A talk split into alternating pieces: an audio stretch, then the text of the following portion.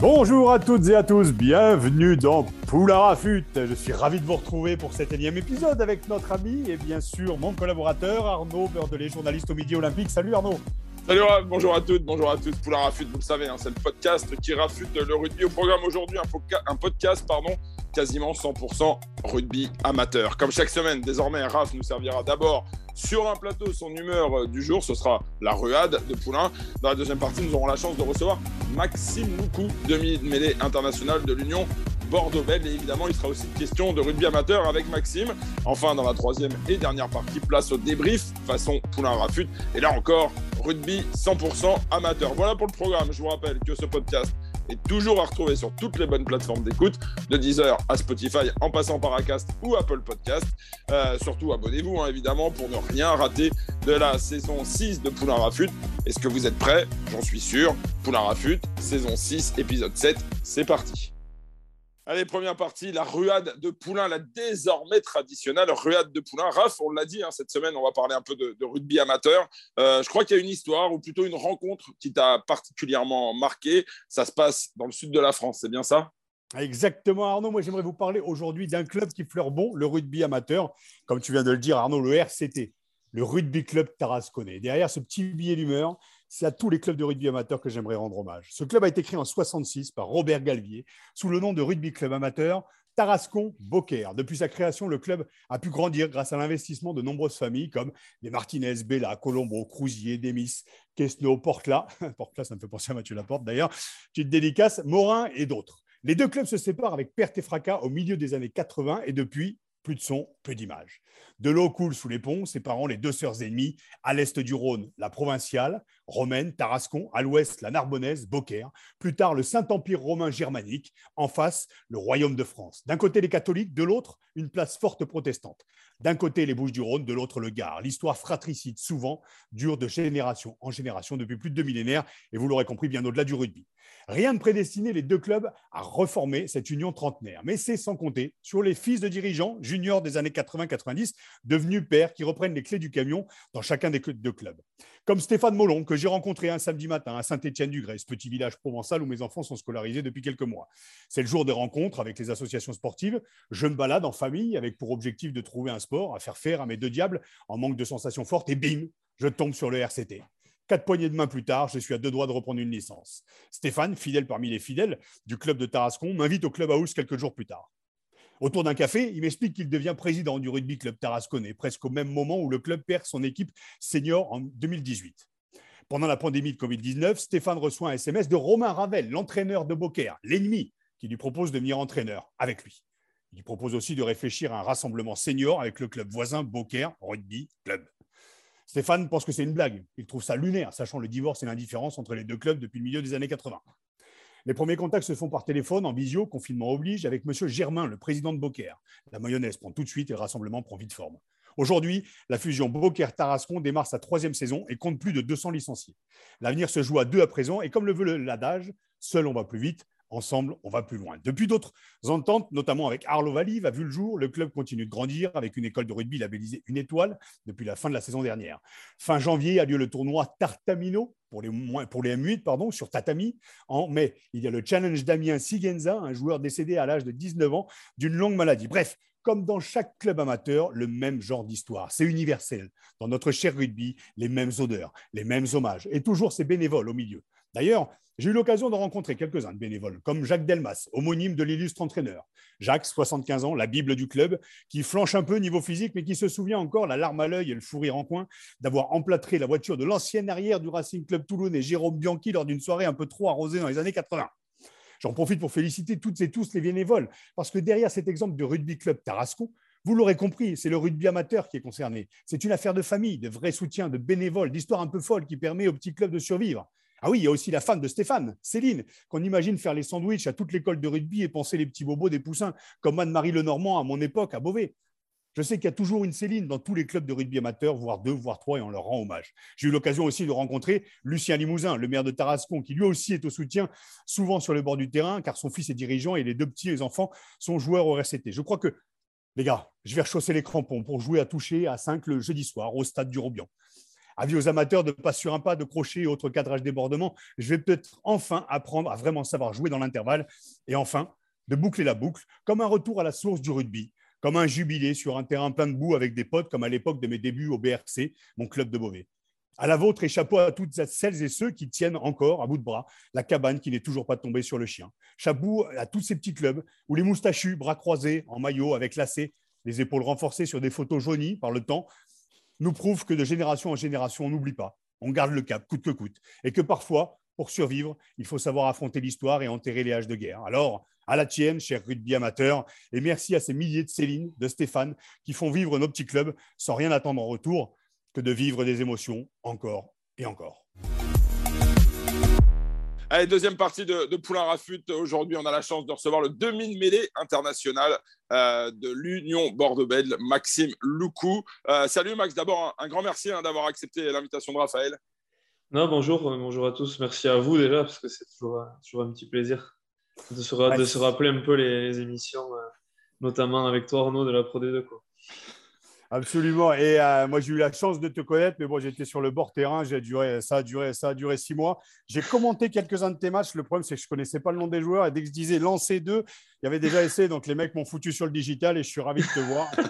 Donc euh, Max, avant de, rentrer, d'abord, avant de rentrer dans le, dans le vif du sujet, enfin, on se connaît pas particulièrement. Je tiens à le préciser quand même à, à ceux et celles qui nous écoutent. Mais quand je lis les articles de toi, quand je vois voilà, tes petites sorties euh, un peu médiatiques, on ne parlera pas du gâteau que tu as, as, pris sur le coin du museau par Penaud. Elle était magique. C'est moche. Ça, c'est moche. Ouais, mais c'est pas beau. C'est pas beau. Mais c'est beau, mais c'est pas beau. Euh, moi, je change mon mec, tu vois, celui qui ressemble à. Voilà, ouais, celui qui ressemble ouais, à, bah, mon demi de mêlée que j'avais quand j'étais à Beauvais, tu vois, en honneur ou en fédéral 2. Alors dis-moi, dis-moi si je me trompe, euh, on a l'impression que tu serais exactement le même si tu joues encore à Saint-Pé-sur-Nivelle. Je me trompe ou pas? Non, je pense que tu ne te trompes pas trop. Non. Je, j'ai gardé un petit peu ça et c'est un peu le, rugby que j'aime aussi, même s'il faut amener aussi un peu de, professionnalisme. Mais, mais, je garde un peu ça. J'aime bien ça. J'aime bien déconner. J'aime bien ce qui est l'après-rugby. J'aime bien voilà, faire le camp quand l'entraînement est fini. Euh, les, les ventriculistes, les douches, les, voilà, toutes les choses. En plus, on a un groupe qui n'est pas trop mal ici. Donc, euh, j'aime bien ça. C'est sûr que je reste un peu le gamin de SMP pour certains et ça, des fois, ça choque un peu, mais bon, ça fait partie de. Ça montre aussi qu'on peut, on peut être comme ça et, que ça marche. Ouais, ça fait du bien quand même dans un monde qui s'aseptise hein, de, de, de, plus en plus d'avoir cet esprit un peu potache et cet esprit du, du rugby amateur. Mais avant de poursuivre, messieurs, euh, je vous propose, Raph, que tu nous livres euh, le portrait de Max, Loukou euh, version Poulain Rafut, c'est maintenant. Alors oui, je le disais, on l'a dit, originaire de Saint-Jean-de-Luz, formé au SPUC, le club de Saint-Pé-sur-Nivelle, comme ton frangin d'ailleurs. Shimoun, alors il va falloir me rectifier sur la prononciation, tu l'as fait tout à l'heure, mais Max, c'est Shimoun, Shimoun? Shimoun, c'est très bien. Shimoun, c'est très bien. merci beaucoup. Un bel accent elle a eu l'accent picard, et pourtant j'ai parfois l'accent du Sud, ça n'a aucun sens. Bref, euh, c'est euh, donc au BO que tu deviens professionnel en 2014, et comme on le répète, la Pro Dedo étant l'antichambre du top 14, c'est tout naturellement que tu as atteint le très haut niveau, avec à la clé une place au sein du 15 de France. Bref, le tableau est cadré, classe, ordonné, et maintenant que le joueur est présenté, moi j'aimerais en savoir un peu plus sur l'homme. Donc, euh, j'ai pas l'impression que tu puisses dégoupiller souvent, en fait, Maxime Lucu, mais quand ça arrive, ça doit piquer. Force apparemment tranquille de l'UBB. Tu es devenu une pièce maîtresse du jeu bordelais, de l'équipe de France, où tu as su t'imposer, imposer ta patte discrètement et sûrement. On sent une remise en question constante du joueur, un côté perfectionniste, pardon, typique du demi-mêlée, mais sans le côté crevard, casse-couille, rongeur de cerveau d'un Stringer ou d'un Rory Cocotte. Alors là, tout de suite, c'est aussi une qualité selon moi, donc on va pas commencer à ouvrir des grands débats là-dessus. J'ai cité les plus doués dans cette catégorie les 20 dernières années. On rend une petite dédicace d'ailleurs en parlant Stringer, on prend une, une petite dédicace à Jérôme Fiol qui avait joué au Lama il y a quelques années. Bon, bref. Perso, moi je te trouve complémentaire à la fois avec le caractère de Jalibert, mais aussi sur l'impact player, le côté je finis le taf, les fameux finisseurs, que tu es devenu avec le 15 de France en complémentarité d'Antoine Dupont. Bref, qui est ce joueur aussi talentueux qu'énigmatique? C'est ce que j'espère découvrir un peu plus aujourd'hui. Donc, welcome dans Poulain Rafut, Maxime. Je suis très content que tu m'aies dit justement que tu étais fan de ventriglisse, le dernier que j'ai fait à Saint-Tropez. J'ai failli perdre mon deuxième rouleau. Euh, ça, c'est ma dédicace. Euh, j'aimerais, avant qu'on débute, voilà, par une, bonne nouvelle, Max, euh, avant qu'on parle vraiment de, toi, parce que je pense que c'est une chose avec laquelle, à laquelle tu dois être attaché. Euh, la FFR a annoncé une augmentation du nombre de licenciés de 14% par rapport à l'an dernier. Et je crois que les résultats de l'équipe de France ne sont pas étrangers. Alors moi, là, une question pour le demi-mêlée des Bleus que tu es aujourd'hui. Est-ce que vous avez conscience, est-ce que tu as conscience de l'importance que vous pouvez avoir sur tous les gamins et les gamines qui vous regardent?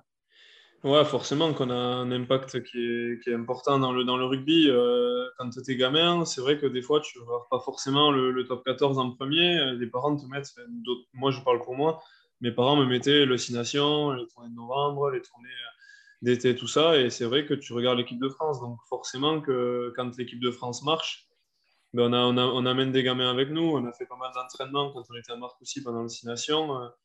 Euh, euh, où beaucoup de gamins venaient nous voir de la région parisienne et tu sens que voilà, il y a un, sourire, un bonjour, un geste, euh, les rend les, plus heureux possibles. Donc, euh, ça, les donne, ça leur donne envie d'aller d'aller d'aller s'entraîner le samedi matin. Et je parle pour moi aussi au Pays Basque où beaucoup de, voilà de gamins du, du, SMP ont voulu ben, s'identifier à Charles ou à moi quand, quand on portait le maillot de l'équipe de France et notamment pendant la tournée du Japon. Donc forcément, on sait que nos, tous nos faits et gestes sont, sont, scrutés par les gamins et ça amène, quand il y a des victoires et, des, un groupe comme, comme l'on a depuis voilà, 2-3 ans, mais énormément de, licenciés en plus et c'est que bénéfique pour le, rugby français.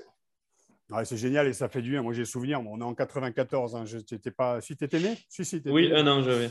J'en avais 14, mais je me souviens, moi, d'avoir été, d'être allé voir avec mon oncle en fait, et mon père. Ouais, L'équipe de France s'entraînait à Uzès et tu vois ces monstres. Et ah, c'est, moi, c'est Olivier Rouma qui me remet une coupe euh, en 91. Bon, là, tu n'étais pas né, mais c'est des trucs qui marquent en fait quand tu es gamin et quand tu es mineur. Justement, quand tu es gamin, toi, tu rêvais pas d'être rugbyman professionnel. Moi, j'ai retrouvé une déclaration de ta part. Tu disais, euh, j'avais pas ça en moi. Je me disais, ça arrive aux autres. Bah, je leur laisse. Au Pays Basque, on n'est pas forcément éduqué pour être professionnel de rugby. Il y a tellement de choses à faire, d'autres sports à découvrir. Alors, c'est marrant, Maxime, parce que au-delà de la coupe de cheveux qu'on a en commun, on a aussi ce point commun, c'est que moi, originaire de Picardie, je n'étais pas passionné par le rugby. En fait, je ne pensais pas en être professionnel. J'étais plus connecté, je t'avoue, sur les champs de betteraves et les mobilettes que sur le ballon ovale. Mais comment toi, ça t'est venu toi, finalement, cette. Euh, alors, je ne vais pas prendre ce mot. Si je vais l'utiliser, ce mot, tu sais, c'est ce mot à la mode, cette appétence pour le rugby euh, professionnel. Est-ce que d'où ça t'est venu? Bah, je pense, ça m'est venu. On, est un groupe de gamins à SMP là, où euh, on a fait la crèche, le rugby, euh, primaires, l'école primaire, le collège, tous ensemble.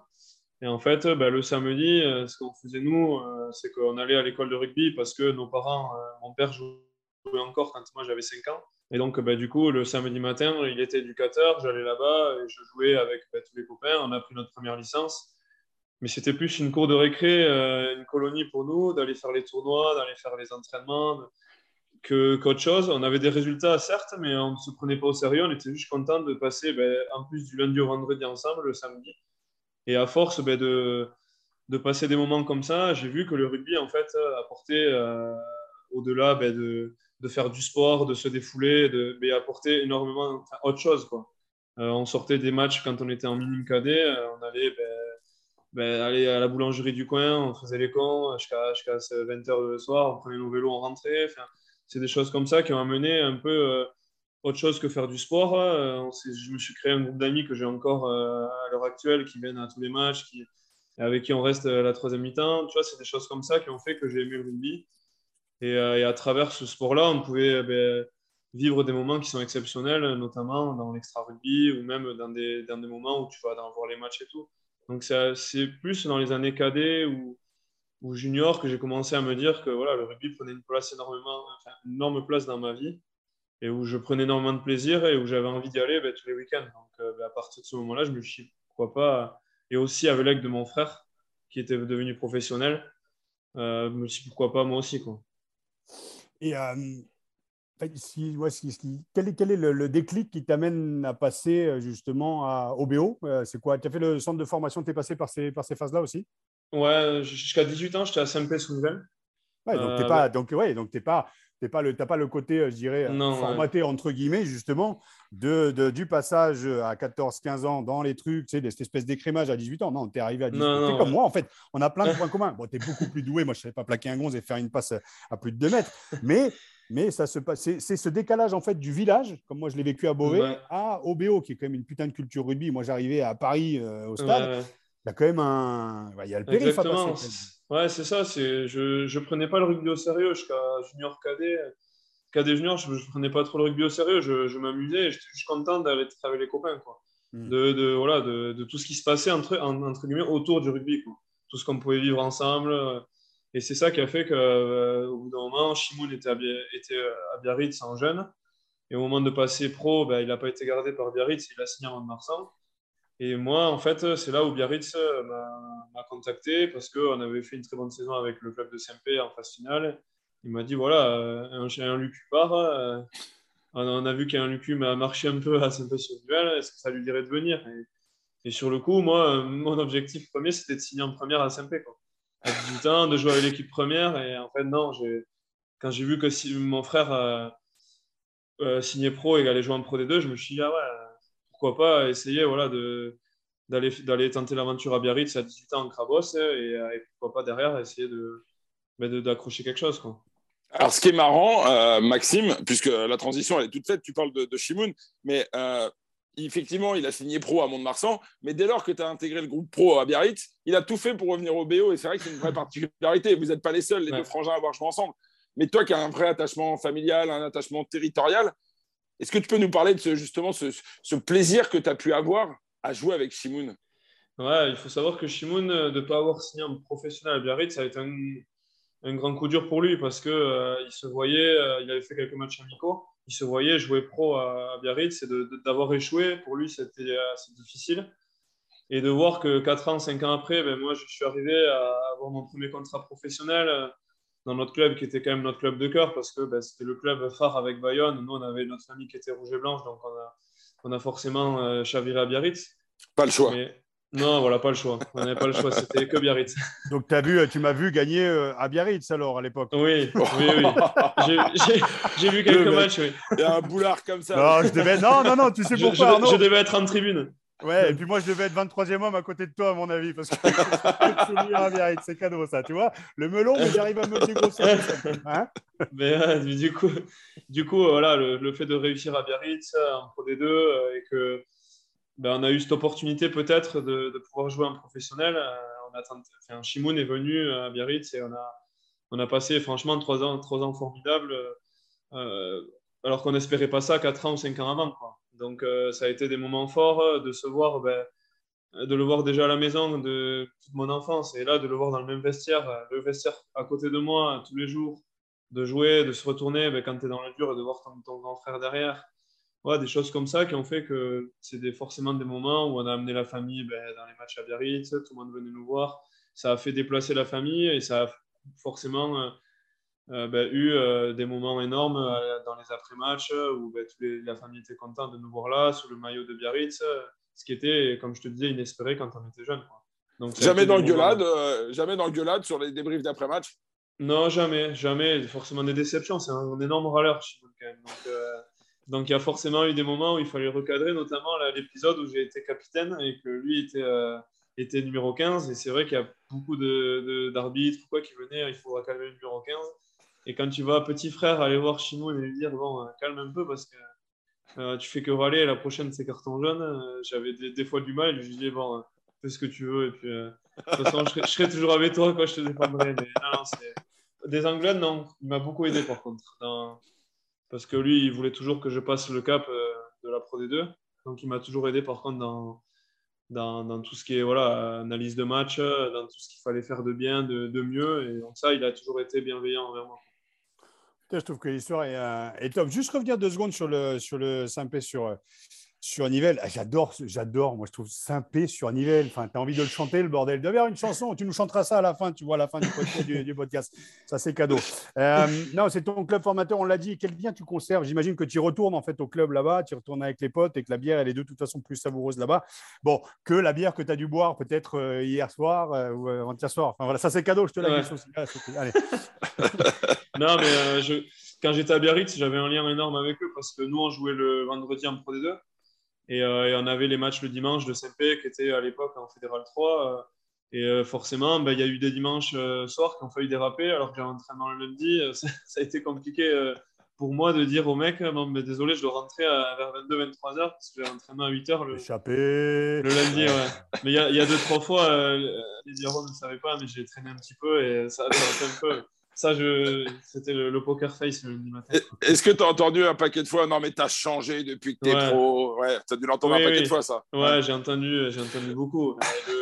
Le, jour où tu prends que trois bières, euh, qu'à la quatrième, tu refuses parce qu'il faut rentrer. Il y a des appels à 2 h du matin. tu fais chier.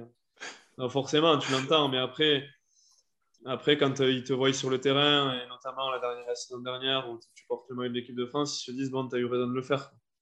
Et là, ah, ils sont un peu plus indulgents. Quoi. Ouais, mais, non, c'est sûr que j'essaye d'avoir un lien. Mes, mes, oncles sont dirigeants à, à SMP, mon cousin est, est coprésident. Donc, donc forcément, j'ai un lien avec euh, SMP qui est, qui est fort. Quoi.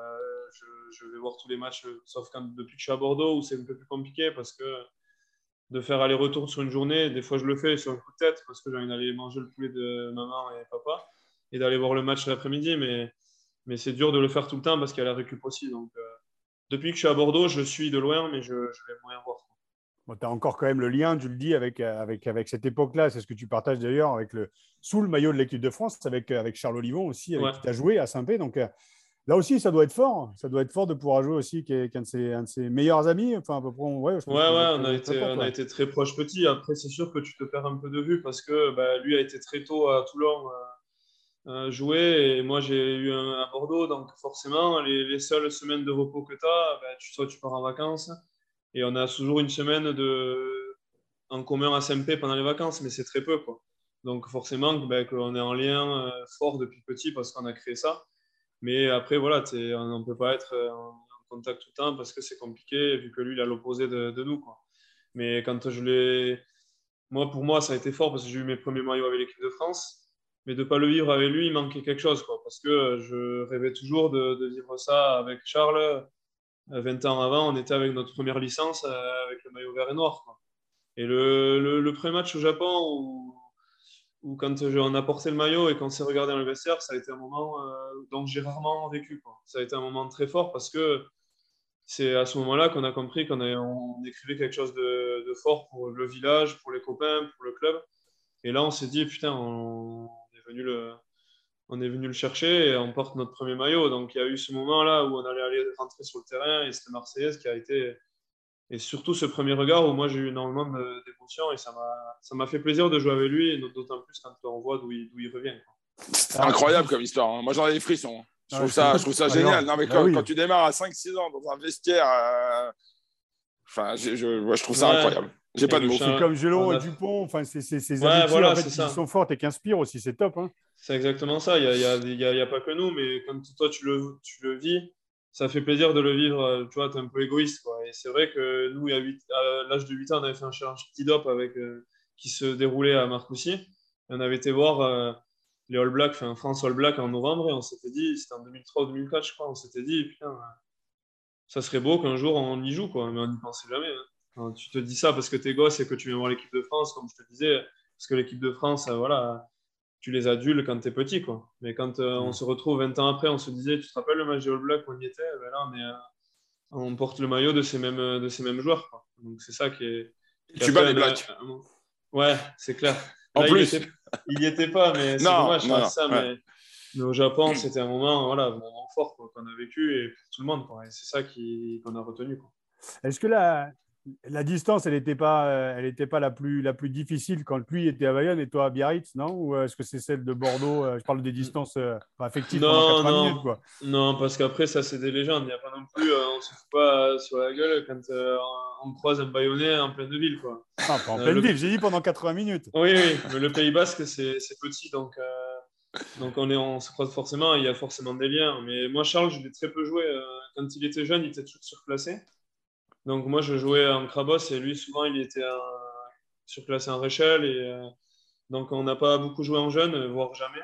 Et le, le premier, c'est quand moi j'ai commencé à être pro et qu'on a fait un match amical contre Bayonne au mois de juillet où on s'est retrouvé contre. C'était la première fois qu'on jouait contre. C'est l'une des rares fois où on a joué contre, à part Bordeaux-Toulon. Mais avec Biarritz, je ne l'ai jamais joué à part un match amical. Euh, Donc il n'y a pas eu forcément d'animosité, surtout que bon, euh, lui, sa famille était bleu et blanc depuis petit, il allait voir les matchs quand c'était en Pro D2, et moi, j'avais la carte à abonner avec mes parents à Biarritz, donc euh, il y avait les chambrages à l'école, mais bon, ça c'est mignon. En parlant juste avant Carnot, tu prennes le lead, en parlant de. C'est comment s'appelle le nom du tournoi en fait que tu as joué, tu dis à Marcoussi Le Challenge Petit Dop.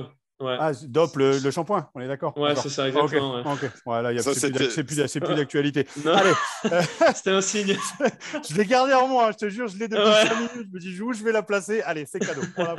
Arnaud, ah, je, voudrais, je, voudrais qu'on parle de toi aussi, Maxime, parce que c'est vrai que tu dégages quelque chose de, particulier dans ce monde de très, très professionnel.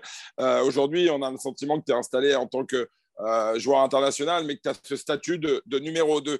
Et, bon, il y a la tournée qui arrive avec un, programme quand même assez copieux. Hein. L'Australie, l'Afrique du Sud, championne du monde, que l'équipe de France, sous l'air, Fabien Galtier n'a encore jamais affronté. Et pour finir, le Japon.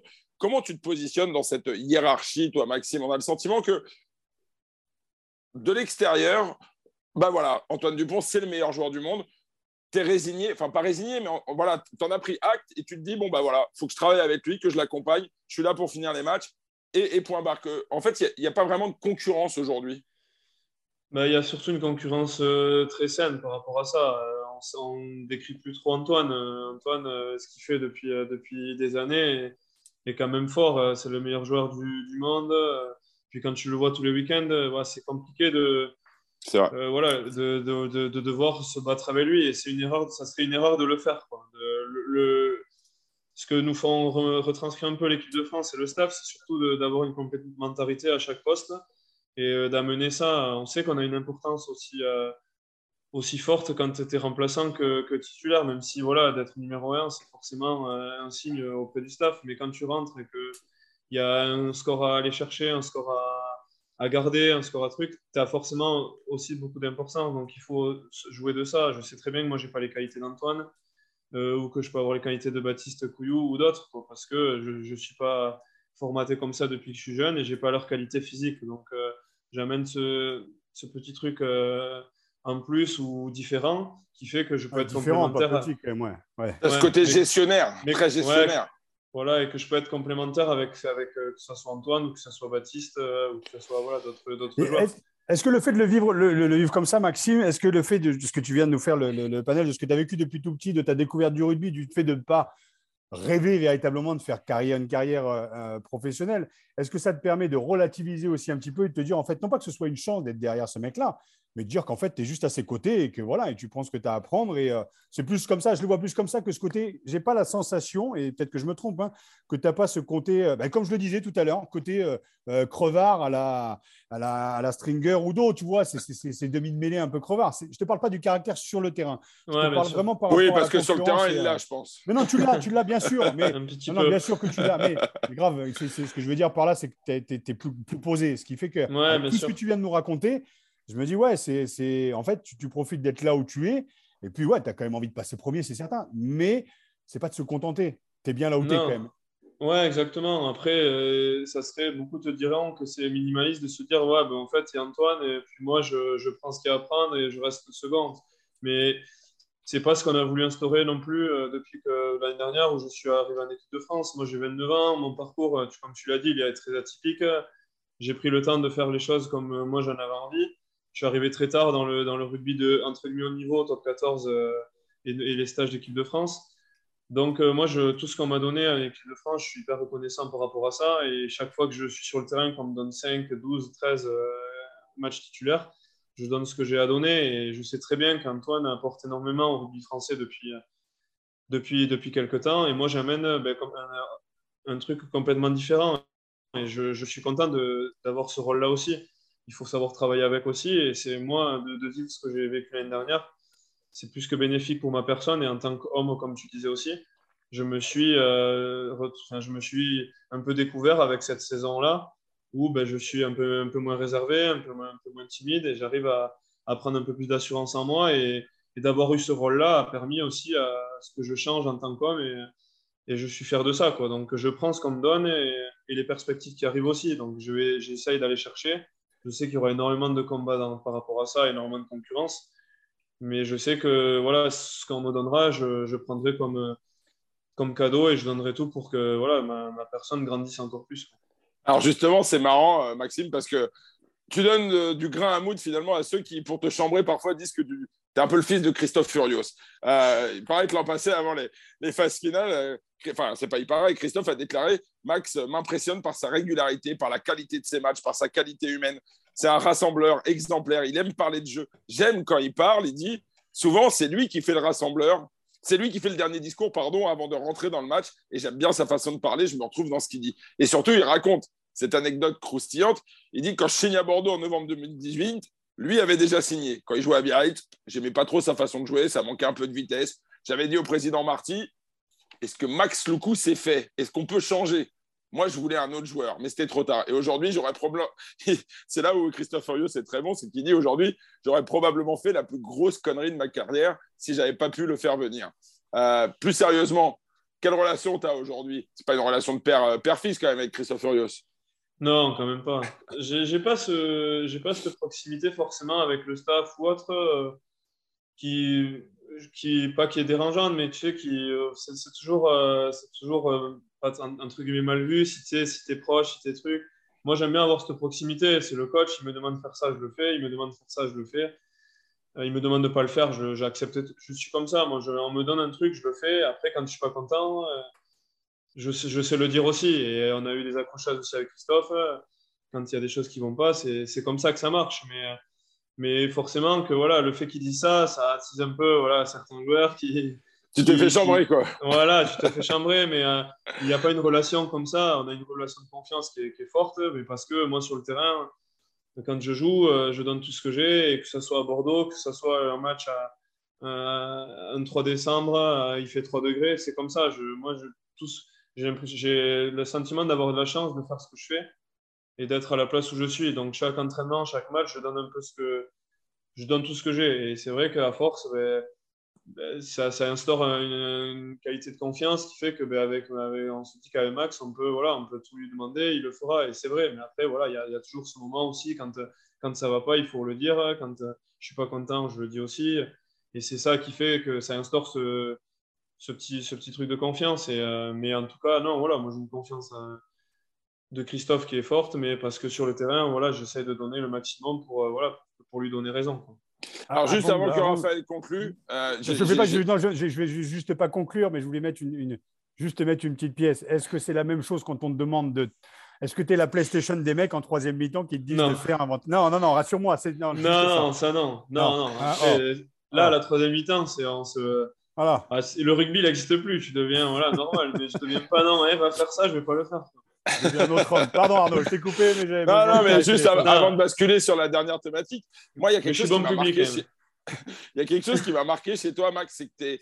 quand on voit, là, ça fait déjà une petite demi-heure qu'on échange, tu es quelqu'un de très calme, très posé, et ça tranche quand même beaucoup avec la personnalité. Quand tu rentres sur un terrain, on te voit hurler par moments, mais, mais je, revois certaines images où quand tu sors du bestiaire, on dirait un enragé qui se met à hurler. Je me souviens de quelques matchs, notamment même à l'époque de la Pro D2, au tout début, où tu as été capitaine, parce que tu as été capitaine euh, très jeune, je crois, à 22 ou 23 ans avec le, avec le BO.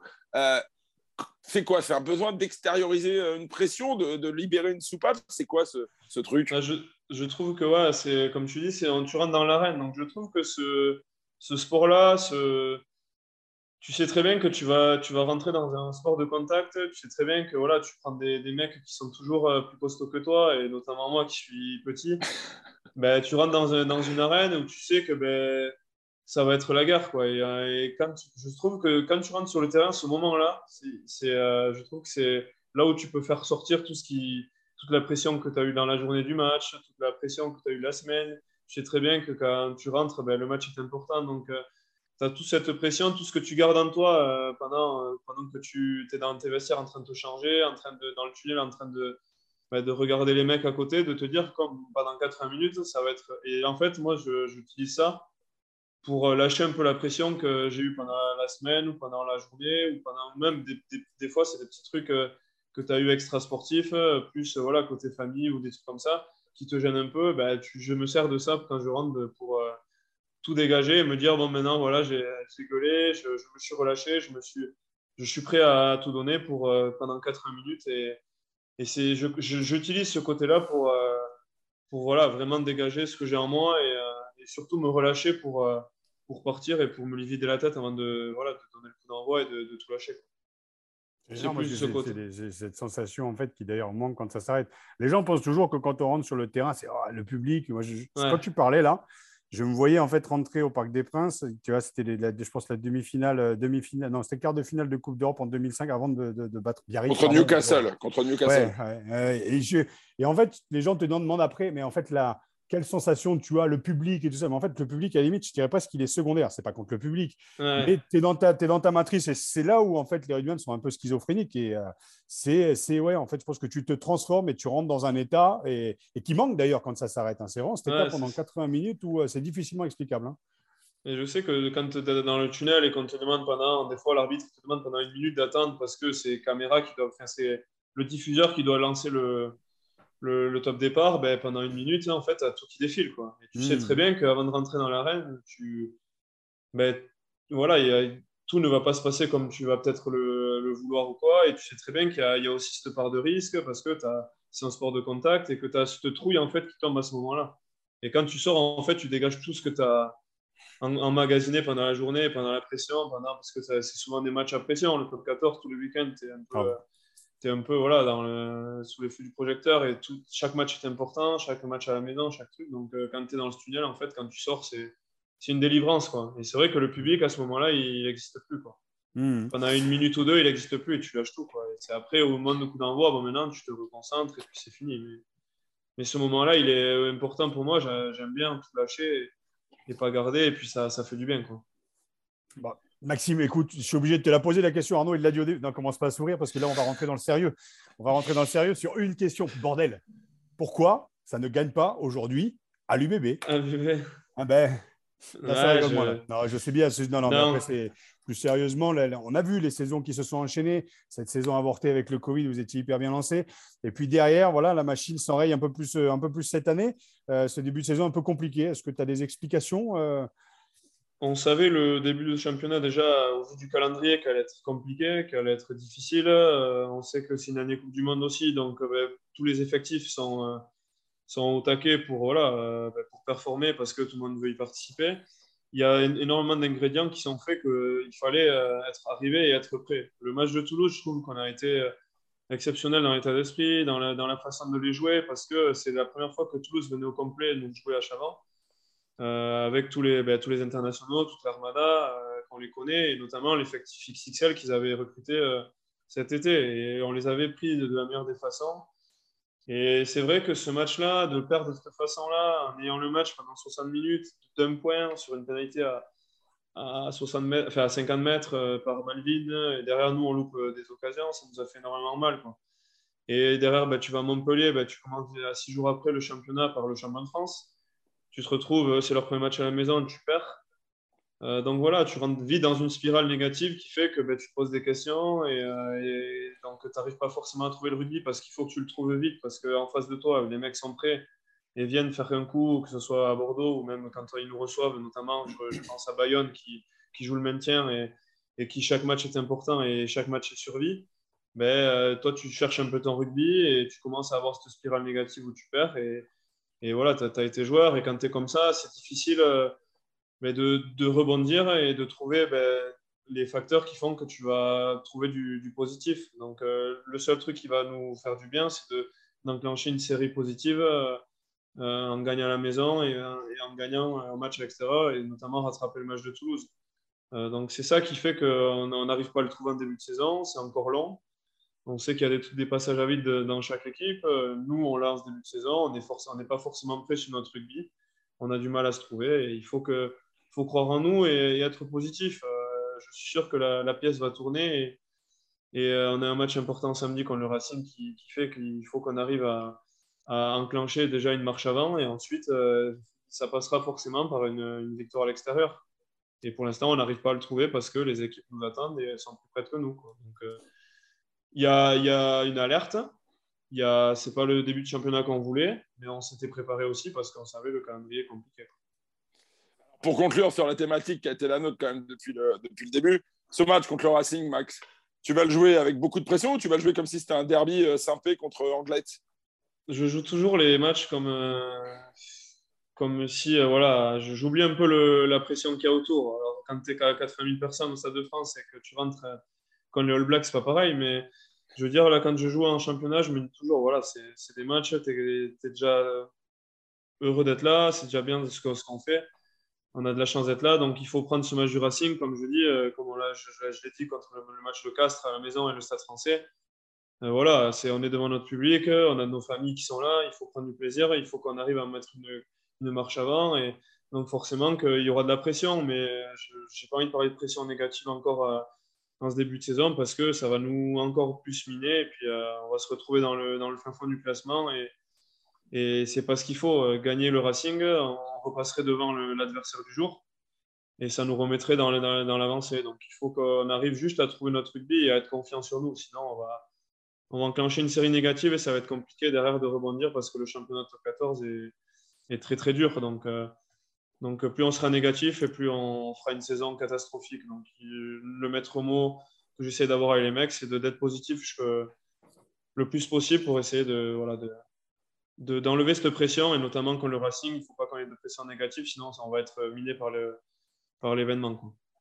Union Bordeaux-Bègles, le Racing, ce sera donc euh, samedi à 21h. Euh, pour la Rafut, c'est terminé. En tout cas, cette deuxième partie avec euh, Maxime Lecou, c'était riche, c'était intéressant on est remonté aux, origines de Maxime Loukou pour ceux qui nous ont euh, écoutés durant cette grande demi-heure. J'espère qu'on n'a pas été trop long, Max. Un grand merci de nous avoir accordé un peu de temps. Raph, comme d'habitude, le petit mot de la fin très rapide sur notre invité. Ah, là, tu as envie de passer 10 heures, très rapide, tu me demandes, là, c'est très compliqué pour moi.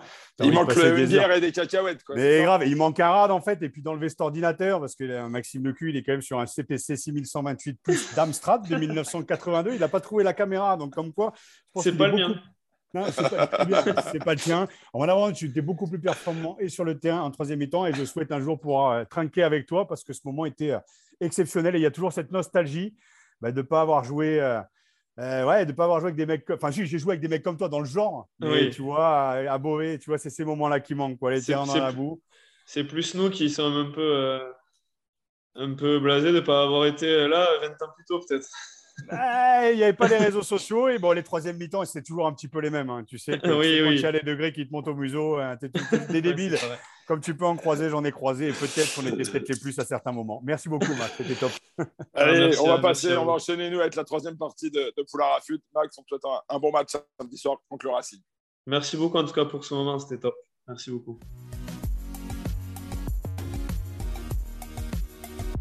Allez, troisième partie, le débrief de Poulain Rafut, le débrief de l'interview de Maxime Lecou, demi-mêlée de l'Union Bordeaux-Bègles, les demi-mêlées du 15 de France. Raf, on va pas se mentir, quel bon mec quand même. On a, il manquait effectivement une bonne pression, quelques cacahuètes on avait envie presque qu'il nous raconte avec euh, justement ces cacahuètes sur le bar, comment il, a joué ce 2 contre 1, comment il a vu que le demi de mêlée n'avait pas couvert euh, le côté fermé. On a envie, avec Max, de, partager ces moments d'émotion, de, passion d'après-match, euh, à discuter pendant des heures. Ah, une, franchement, c'est une belle surprise. Bon, après, tu connais mon te connais technique. Hein. Je ne serais pas utilisé sur les deux contre 1 qui auraient pu jouer tout ça, tu l'imagines bien. Mais je trouve, voilà, c'est une belle surprise. Je l'avais dit en portrait, je ne connais pas ce mec et je voulais connaître l'homme mais c'est euh, absolument génial. Et, je trouve que le casting qu'a fait euh, Laurent Labitte, euh, William Servat, Karim Ghezal et, et Rafi Banez, je trouve qu'il est absolument génial parce que parce qu'ils sont allés chercher évidemment. Et Fabien, oui, pardon, oui, oui, mais qui sont allés chercher en fait pas obligatoirement les plus performants, je dirais, mais ceux qui arrivent en fait à créer un groupe et à, fusionner et à jouer les uns pour les autres. Enfin, l'humilité du mec qui te dit, bah ouais, en fait, tu joues avec le meilleur joueur du monde, donc tu t'adaptes et, et, tu es tu es complémentaire. Ils sont passés aussi du fait qu'ils soient pas amoureux de ce sport, mais pour les valeurs des troisième mi-temps tout autant que sur les deux premières. Euh, et, cette, voilà, ce regard un peu pétillant quand il te parle de son métier, parce qu'il en a fait un métier, quand il te parle de son grand frère, quand il te parle de, de Charles Olivon, le mec, il te fait voyager, quoi. Il te fait voyager. Et en fait, oui, on a très peu parlé de, de stratégie technique. Bon, après, ce n'est pas la grande spécialité de Poulain à on le sait. Hein.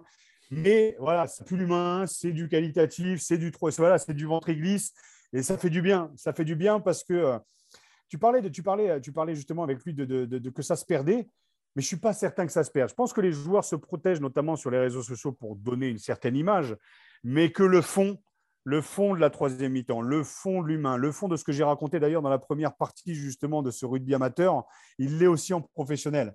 Le truc, c'est peut-être un petit peu plus caché. Donc, euh, à nous de jouer, notamment dans Poulain Rafut, pour aller chercher ces mecs-là, là où ils ne l'attendent pas. Et tu as vu, euh, dès que tu commences à lui mettre une petite pièce, ça part au quart de tour. Et je pense qu'ils sont tous comme ça, plus ou moins à haut niveau, selon s'ils sont devant le bus, au milieu ou au fond.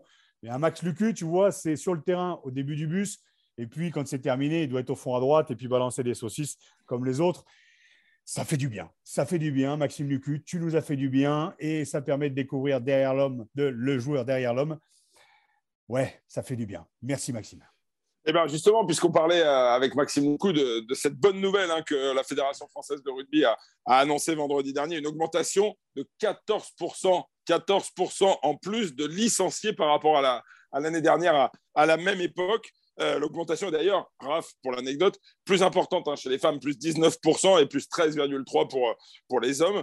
Après les disettes hein, qui a connu, euh, la disette qui a connu le, le, rugby français, la baisse du nombre de licenciés, euh, on a l'impression que, que, le rugby est de nouveau en vogue. Et avec la perspective de, de la Coupe du Monde 2023, on a le sentiment qu'on va pouvoir enfin respirer, on va retrouver du plaisir, on va, on va retrouver des stades pleins. Et, et en grande partie, quand même, on va le dire, grâce aux résultats de l'équipe de France.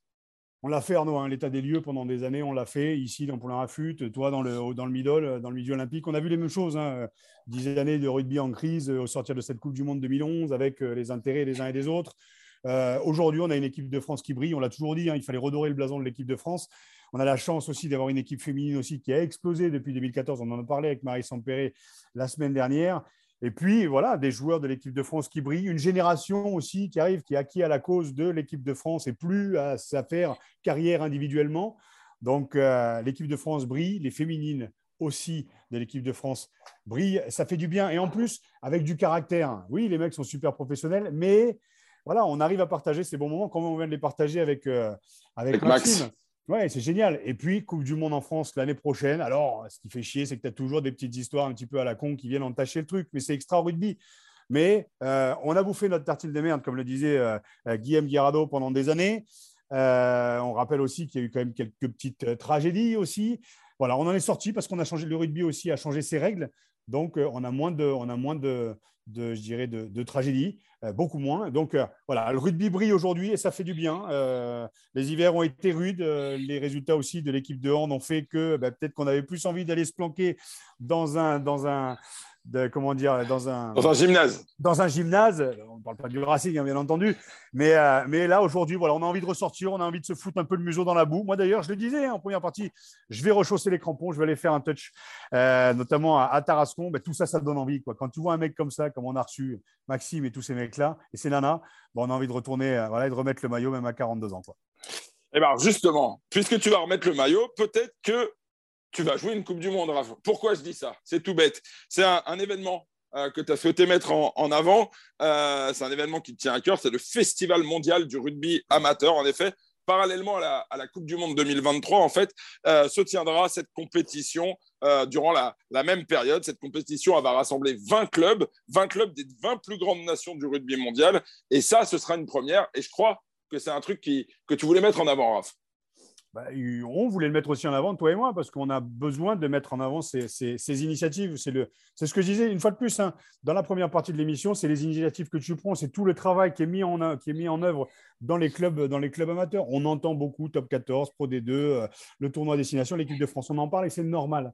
Mais c'est tout ce travail aussi en amont qui forme nos gamins, qui, euh, aussi, euh, qui permet aussi à des joueurs de jouer jusqu'à 40, voire 50 ans aussi dans les clubs folklore voilà, c'est tout le rugby en fait qui fourmille et qu'on aime. Donc c'est normal d'avoir cette Coupe du Monde. Il faut la mettre en avant, elle aussi.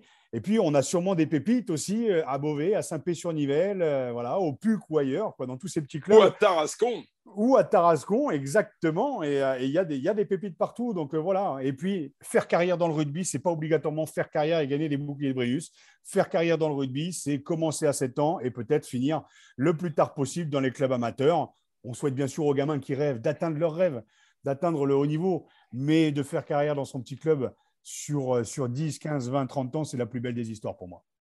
École de rugby, école de la vie, c'est un beau slogan et on vous invite évidemment à mettre vos enfants dans les écoles de rugby. On vous invite à leur faire découvrir ce sport et, euh, et cette convivialité, notamment dans toutes les écoles de rugby, avec le petit goûter, un hein, Raph, le mercredi, après préparé par euh, Denis, c'est ça, non, par Michel à Beauvais.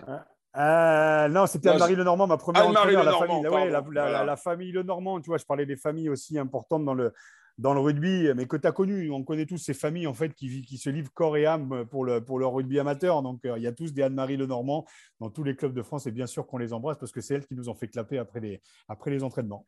Allez, on les salue, tous ces clubs amateurs. On les invite évidemment à écouter ce podcast parce qu'ils vont évidemment se, se retrouver dans, dans, les propos de Maxime Loucou et dans ceux évidemment de Raphaël Poulain. Raph, c'est terminé pour aujourd'hui. On se retrouve la semaine prochaine, même endroit pas la même heure, on ne sait jamais, mais en tout cas avec le sourire.